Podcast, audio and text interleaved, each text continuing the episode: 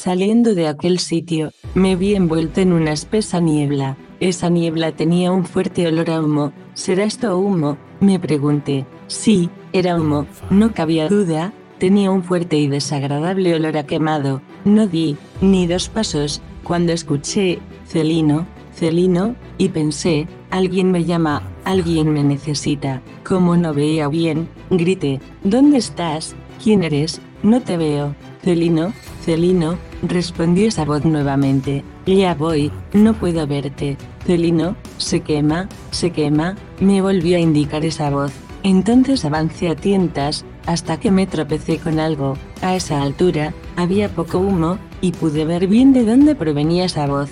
Con el corazón latiendo muy deprisa, debido a la fuerte impresión que me llevé, por haber visto lo que vi, empecé a decirme para mí, no, no, no puede ser verdad, eso no puede ser, pero sí, sí podía ser. Yo estaba mirando, por una escotilla de cristal bastante gruesa y tiznada, como al otro lado, toda mi familia, y algunos conocidos, estaban contemplando, lo que yo mismo pude ver girándome hacia atrás, justo del lugar de donde salí.